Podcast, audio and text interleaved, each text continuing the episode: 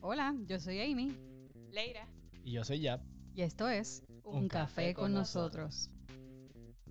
Dios te bendiga, gracias por conectarte nuevamente con nosotros. Eh, esto es un, un, placer nuevamente estar en, en tu semana eh, compartiendo todo lo que nosotros hemos estado aprendiendo con estas entrevistas de estas mujeres poderosas.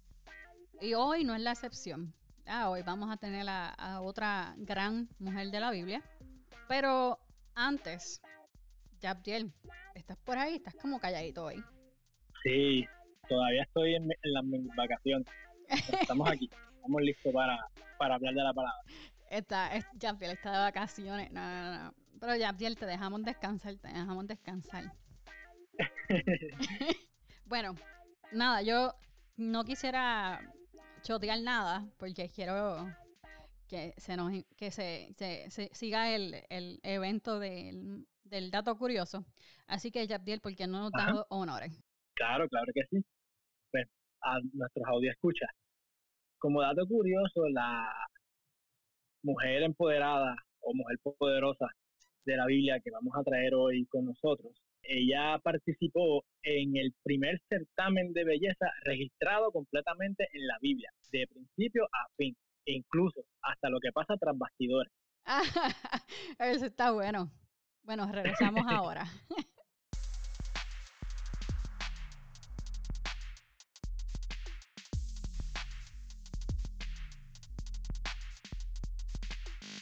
Bueno, yo me imagino que después de esa introducción del certamen de belleza y lo, lo, que pasó en backstage, ustedes deben de estar pensando quién será esa mujer. Oye, Yapiel, me gustó eso mucho de la Mm. mujer empoderada. Eh, Sí, oye, me gustó, me gustó. Estamos, estamos poniéndonos al día aquí. Bueno, sí, así es. Mira, la, la curiosidad debe estar al 100 ahora mismo. ajá. Ahora con ustedes les presentamos a Esther. Esther, no, la reina Esther, para que conste. Disculpa, este, este, lo siento, Disculpa. Majestad. lo siento. Mejor todavía. Bueno, pero gracias por, gracias, eso, eso es vacilando, ¿verdad? Este, con, con la reina Esther nosotros tenemos una, una amistad de, de tiempo, ¿verdad, Esther? Eso es así, eso es así. Bueno, eh, eso sí, las personas que no te conocen, ¿tú nos puedes dar un poquito, hablar un poquito acerca de ti? Pues mira, sí, tengo que ser bien honesta con ustedes. Eh, yo era una, una niña que es como se puede decir, una niña huérfana. Mis padres habían muerto y mi primo Mardoqueo me adoptó. Eh, Mardoqueo era el sobrino de mi papá, mi papá se llamaba Abijail y Mardoqueo pues me adoptó como su hija. Él me enseñó todo lo que yo aprendí, él, él, él, él fue mi maestro, él fue mi papá y para mí así siempre lo vi como mi papá. Este, mientras todos decían que yo era hermosa y de buen parecer, él me enseñó a confiar en mí misma. Me enseñó también a buscar de la dirección de Dios en mi vida y a no actuar por actuar ni dejarme llevar así de, de, de la primera impresión o, de, o del primer deseo que a mí me diera de actuar así a lo loco, no. Él me enseñó a ser una, una joven bien centrada en, en mis cosas. Y pues vivíamos en, en Susa. Eh, mi verdadero nombre en hebreo es Adasa. En, en babilonio pues es Esther, que significa estrella. Y muchas personas pues pueden decir que en cierta forma me veían a mí como una estrella porque decían pues que yo era bien bonita y de, y de buen parecer. Pero mientras yo estaba en mi juventud, hubo una situación en el, en el reino donde la reina Basti se negó a ir delante de la presencia del rey y inmediatamente entre una cosa y otra resultó ser que el rey pues se, se molestó mucho. El rey Azuero había hecho unas fiestas y tenía a muchos hombres allí en, en esa área, una fiesta de más de 180 días, donde él le mostró a todo el mundo la grandeza de, del reino de Babilonia. Y él deseó que la reina Basti se presentara, pero Basti no quiso, no quiso presentarse delante de, del rey y ahí empezaron los problemas para Basti porque entonces el rey no podía dejar que eso se quedara así, que la reina lo haya dejado de esa forma, en vergüenza delante de todo el mundo. Y por esa razón, Basti fue desterrada del reino. Y obviamente se necesitaba una reina. Y al rey Azuero se le ocurrió, nada más y nada menos, de escoger a la doncella más hermosa que hubiese en todo el reino. Pero para eso tenía que buscarla mandó a buscar a todas las doncellas y nos mandó a preparar. Así que nosotras estuvimos todas durante un año completo en especie de un adiestramiento. Cuando yo llegué, donde se guardaban las mujeres, el encargado se llamaba Egay. Él era el guarda de las mujeres. Y yo le caí bien a Egay. Y no sé por qué, de la boca para afuera pero dentro de mi ser yo sabía que eso era Dios obrando en mí y que Dios tenía un plan para mí. Y tengo que dejarles saber claramente que mi primo Mardoqueo me dijo en todo momento, nunca digas de qué pueblo tú eres, no digas que eres judía. Y yo eso lo guardé en, en mi corazón y yo nunca dije de dónde yo provenía. Y estuve todo ese tiempo en esa área, en ese castillo de, la, de las mujeres.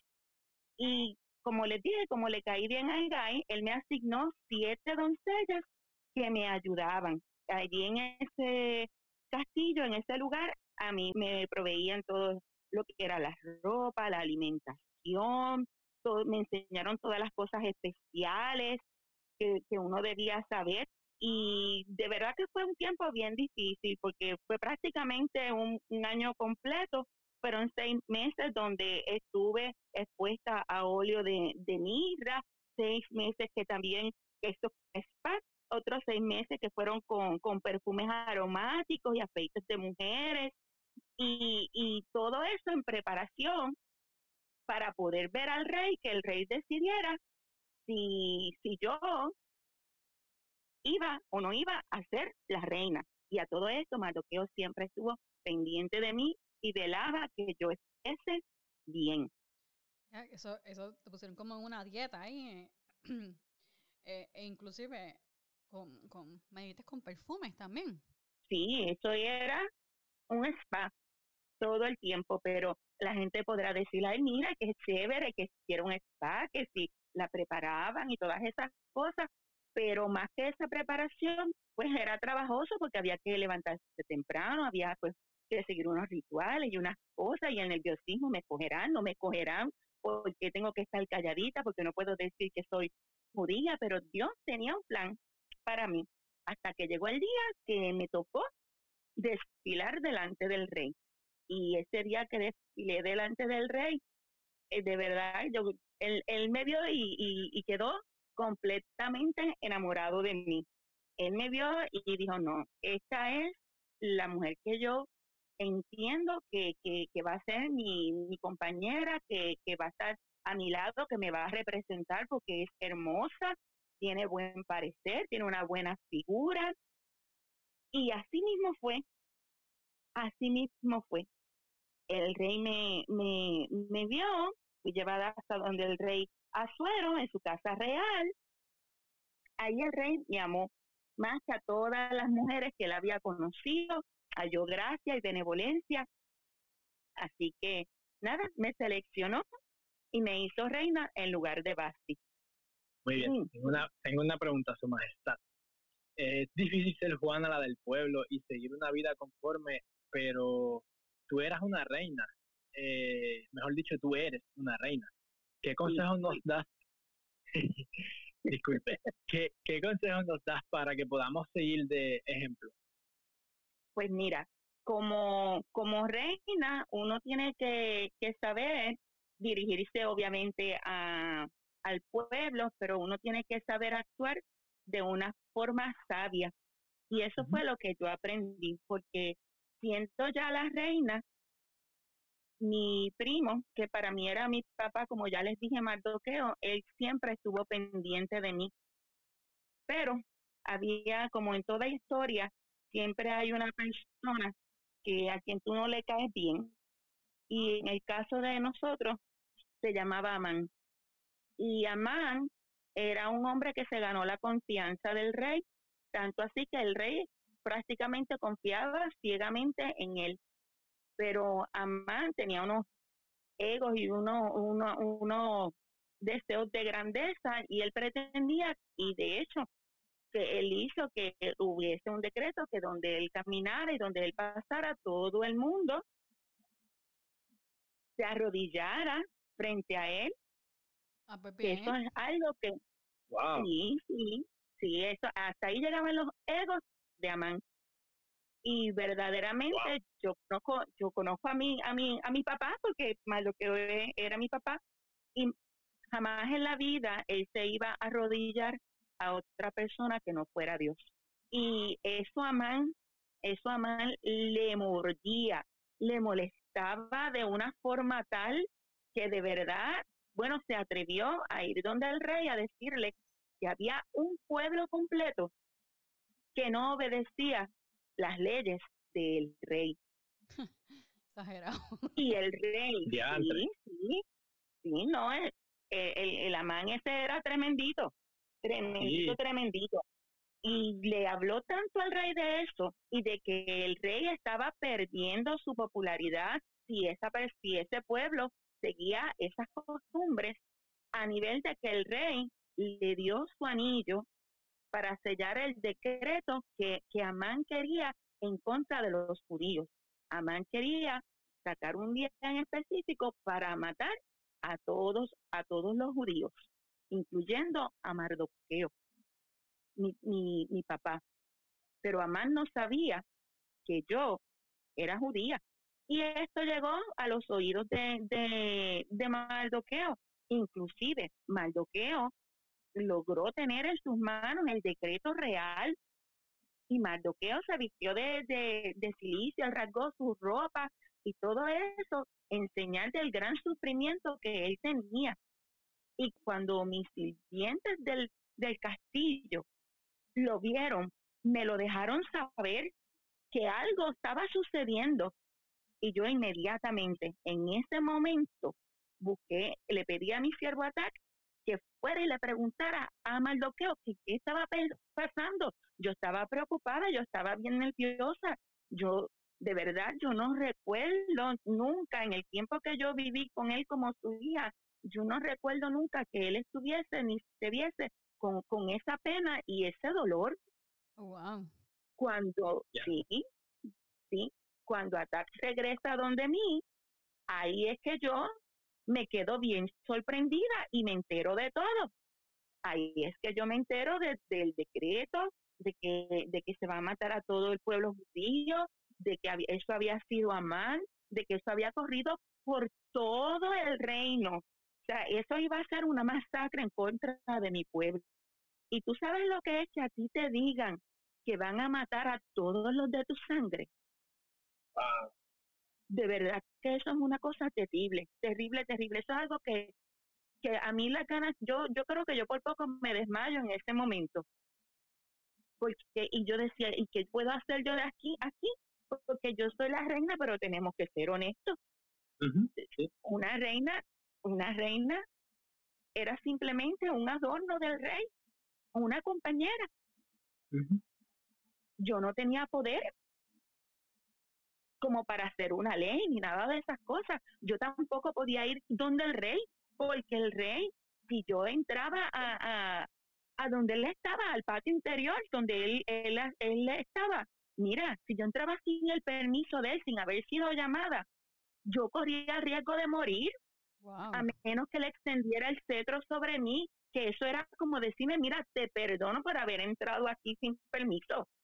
Y yo me sentía, honestamente, yo me sentía bien, bien incómoda, porque por un lado todo mi pueblo y por el otro lado, ¿qué hago? Porque me, me sentía con las manos atadas y Maldoqueo me había mandado a, a decir con ataque que yo tenía que hablar con el rey pero ¿cómo podía hablar con el rey si hacía más de un mes que el rey no me llamaba a su presencia? Estabas entre, entre tu pueblo y tu vida. Sí, así mismo, sí, ¿no? Y se lo dejé saber, mandé a tax rapidito. Le dije, mira, dile, dile a mi papá que por favor que entienda que yo no me puedo presentar así.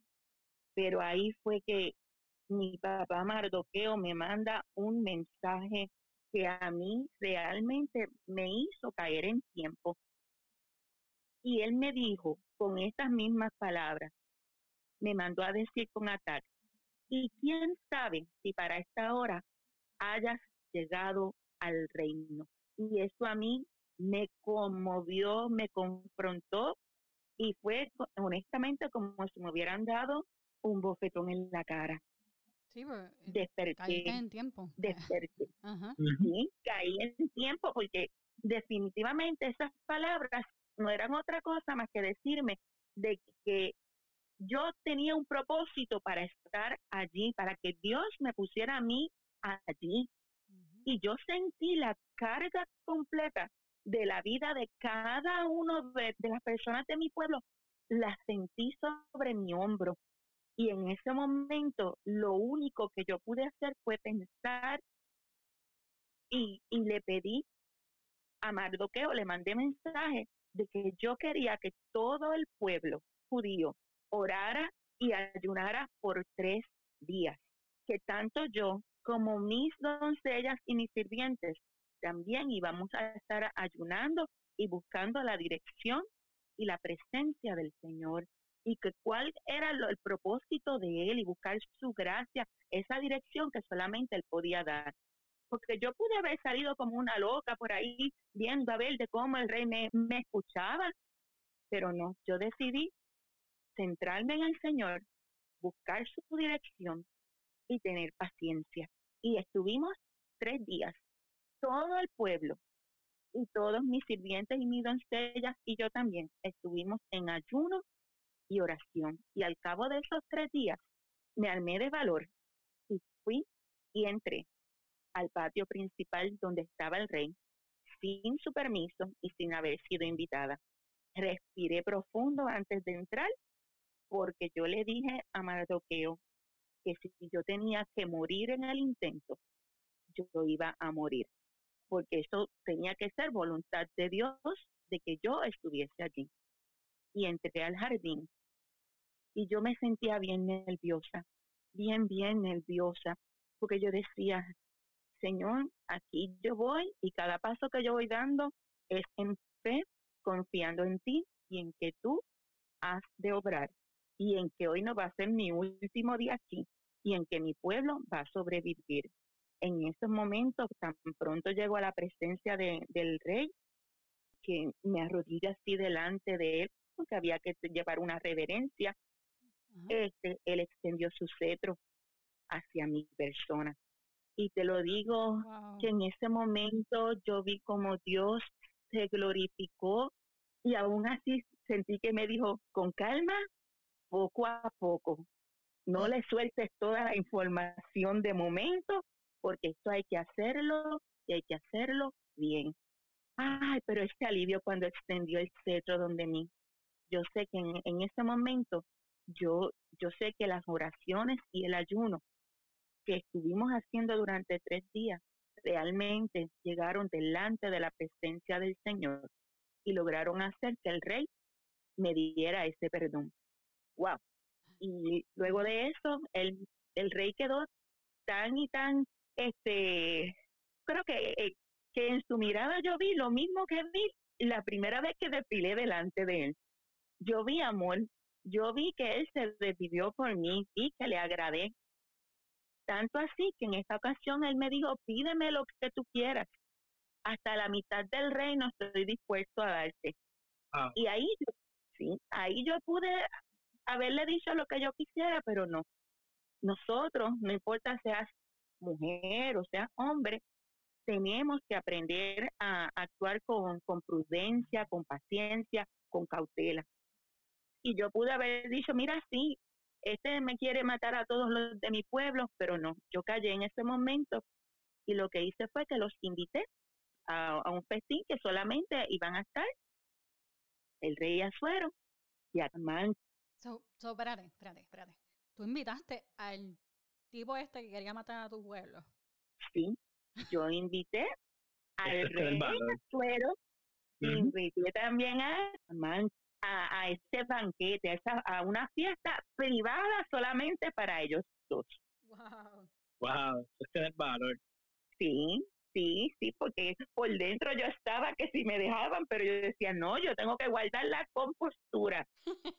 tengo que guardar la compostura y esto lo tengo que hacer bien, porque es la vida de mi pueblo y la vida mía la que está en juego. O sea, yo tengo que ganarme esa confianza del rey. Y se dio, se dio el banquete. Y, y dentro de todo, pues lo disfrutamos, lo compartimos, el rey disfrutó, Amán también, ¿eh? Amán estaba bien contento porque la, reina también lo había invitado a ese banquete privado, solamente a él y al rey. Y él estaba bien contento con eso, pero tan pronto él veía a Mardoqueo en la calle, donde Mardoqueo no se arrodillaba delante de él, muchacho, ahí mismo se ponía él, se, se, se, enojaba. Y así mismo fue y se lo dijo a su familia. Y, los miembros de su familia eran más tremenditos que él. Los miembros de su familia dijeron, pues mira, mándalo a, al y vamos a prepararle aquí mismo la horca y le prepararon una horca para, para Mardoqueo. Ay, por favor. Ay, Dios mío. No, no, no, sí, sí, el, maldo, el, el amán ese era tremendito, tremendito, tremendito, pero él no contaba que el que estaba con nosotros es mucho más poderoso que cualquier patraña que cualquier ser humano pueda inventarse. Bueno, pues después de ese primer banquete que, que yo di, pues yo deseé hacer un segundo banquete y también invité al rey y también invité a este gran amiguito, Amán. Así que en ese segundo banquete estábamos todos bien chéveres, estábamos compartiendo, comiendo y todas esas cosas. Y, y estábamos disfrutando, entre comillas, de lo que estaba sucediendo. Y allí, en ese, en ese segundo banquete, el rey volvió a preguntarme y a decirme que, que, que yo quería, que él estaba tan contento y tan complacido con todo lo, lo que yo estaba haciendo, que, que si yo le pedía la mitad del reino, él me la daba. Y ahí fue que yo me desahogué. Y ahí fue que yo le dije que yo era judía y que alguien de su confianza, alguien dentro del reino, quería matar a todos los de mi pueblo, incluyéndome a mí. Y el rey quedó bien sorprendido y la cara de Amán en ese momento se transformó de una forma Él que estaba todo risas y contento, ah, porque estaba en un party privado por segunda vez con, con, con, el rey y con la reina, su cara se transformó se transformó por completo. Y en ese momento, este, el rey se molestó mucho, se molestó mucho, mucho, mucho, mucho. Y Amán estaba bien molesto también, porque Amán decía, mira, no, por favor, por favor, Estel, dile que no, ayúdame, yo no quiero morir, yo no quiero que él haga algo contra mí. Y el amán ese se atrevió como, como, como que a venir así, como que a cogerme por los hombros. Mira, despierta, dile que no, que yo, para pa jugarme. Y en eso el rey lo vio y el rey pensó que él estaba haciendo otra cosa. Pensó que él estaba tratando como que, que, que, que de, de, darme y, y, y de maltratarme. Y el rey se molestó, se molestó aún en mayor manera, aún mucho más. Y en ese momento el rey dijo, no, no, no, ¿Qué es esto? Esto se acabó. No puede ser así. Y entonces ahí el rey ya se había enterado de que en casa de Amán había una horca de 50 codos de altura que él había hecho para ahorcar a Mardoqueo. Y el rey dijo en ese momento, ¿saben qué? ¿A quién van a ahorcar ahí es Amán. Y así mismo pues se llevaron a Amán y lo ahorcaron en la horca que había preparado para mi papá Mardoqueo. Pero pues me sentí tranquila en el sentido de que ya no estaba mal, pero aquí hay algo mucho más serio, porque el decreto del rey ni siquiera él mismo podía romperlo. Así que todavía mi pueblo seguía en riesgo, que tan pronto llegara la fecha en que Amán había dicho todos los soldados y todo, todo, todo el pueblo de Babilonia podía ir en contra de mi pueblo. Y todavía ese peligro estaba latente. Cuando hablo con el rey, yo le digo, mira, todavía esto sigue latente.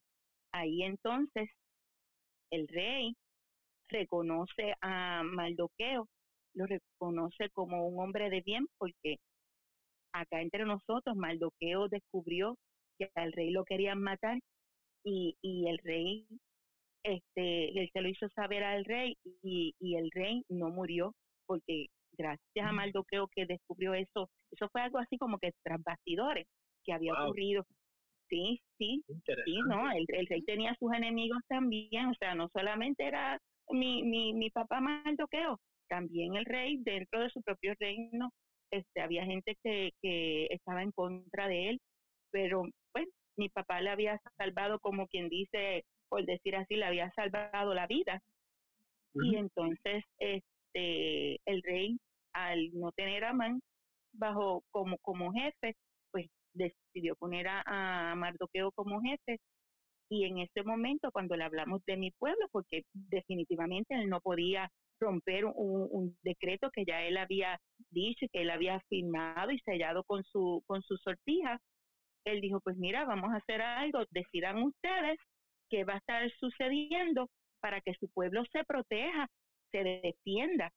Y entonces se hizo un nuevo decreto donde se autorizaba a que todos los judíos en ese día podían defenderse en, cuando vinieran a atacarlos.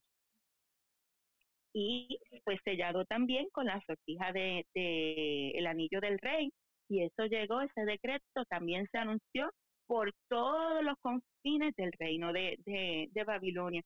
Y nada, cuando llegó el día, los judíos, mi pueblo, pudo defenderse, no estuvo desprevenido, pudieron defenderse y yo seguí siendo la, la reina. Azuero siguió, siguió siendo el rey y mi papá Mardoqueo siguió siendo la mano derecha del rey. Oh, wow. Wow, súper interesante. Sí, o sea, me, me gusta como, como a veces nosotros creemos que todo está como que súper mega al garete, pero es Dios poniendo las cosas en un orden específico. Sí. Sí. Me gustó mucho. Bueno, eh, eh, Estel, o ¿verdad? Reina Estel, gracias por estar con nosotros. La verdad que, que para nosotros fue un privilegio traerte en, en al 2021, ¿verdad? Este, eh, muchas gracias. Vamos Sí. a... Para mí, Ajá. Para mí también ha sido un, un privilegio que me hayan invitado y de verdad que, que con todo esto yo, yo quiero que, que las personas sepan y entiendan que para Dios y para nosotros no hay coincidencias. Dios nos pone a nosotros donde Él nos necesita. Y, y cuando Él nos pone donde Él nos necesita es para que nosotros cumplamos unos propósitos. Que si pasamos situaciones, mira, sí, todos las pasamos, pero tenemos unas herramientas valiosas que son su palabra, son la oración, el ayuno. Y si sentimos que la carga es muy fuerte, podemos contar con hermanos y con personas que nos ayuden a orar, que nos ayuden a ayunar por esa situación que nosotros estemos pasando o esa decisión importante que nosotros tenemos que, que tomar.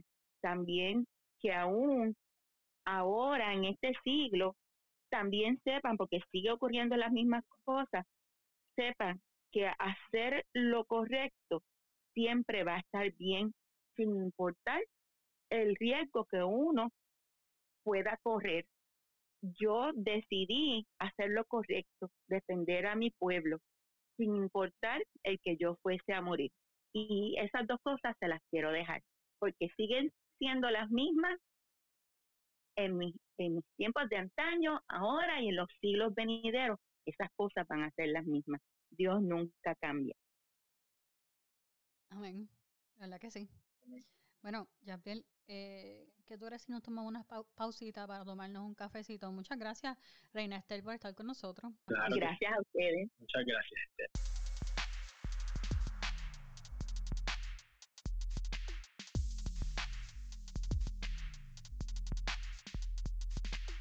Queremos agradecerle a Janet Cintrón, que fue nuestra invitada especial, interpretando a la reina Esther. Sí, un placer, un placer servirles y, ayudarles y colaborar con ustedes. Muchas gracias, Janet. Eh, deseamos que nos cierres con una oración. Eh, ¿Estás de acuerdo, Amy? Claro. Eh, eh Janet. Claro que sí. Gracias. Bueno, claro que sí, siempre a la orden y nada, vamos a orar. Padre Santo y Padre Bueno, te damos gracias por tu presencia, Señor porque eres tú quien nos pones donde quieres que nosotros estemos. Te pedimos, Señor, que tu gracia y tu bendición sean siempre con cada uno de nosotros, que cuando estemos en situaciones difíciles, Señor amado, vayamos delante de tu presencia en ayuno, en oración y si es necesario busquemos ayuda de otras personas que nos ayuden también a orar. Ayúdanos, Señor, a, a decirte siempre que sí y a estar siempre dispuestos a obrar para ti conforme a tu voluntad. Dirígenos, Señor, y que esta palabra cale hondo en, la, en los corazones de las personas que nos están escuchando, Señor amado, y que dé fruto y fruto en abundancia. Bendícenos, Señor, y guarda a cada radio escucha. En el nombre de Jesús. Amén. Amén. Amén. Bueno, algo faltó. El café. ¿Qué faltó? Ah. Janet, lo, dejamos para la próxima, pero ¿qué café te gusta? Ay, a mí me gusta uno por ahí que tiene como que chocolatito adentro y arriba se le pone así como que un whipped y canelita. Una cosa deliciosa. Mm, se escucha delicioso. Se escucha bueno. Entonces. Sí. Bueno, hasta la próxima. Hasta la próxima. Hasta la próxima, gracias. Hasta aquí el episodio de hoy. Gracias por acompañarnos. Te invitamos a que te suscribas en tu aplicación o la plataforma de, podcast favorito. Y si quieres, déjanos un reviewcito por ahí y compártanos con nuestras amistades. Claro, y recuerden, nos pueden encontrar en las redes sociales, Facebook, Instagram, Twitter, como Un Café con nosotros. No se olviden de tomarse su cafecito y los esperamos en el próximo episodio. Hasta la próxima.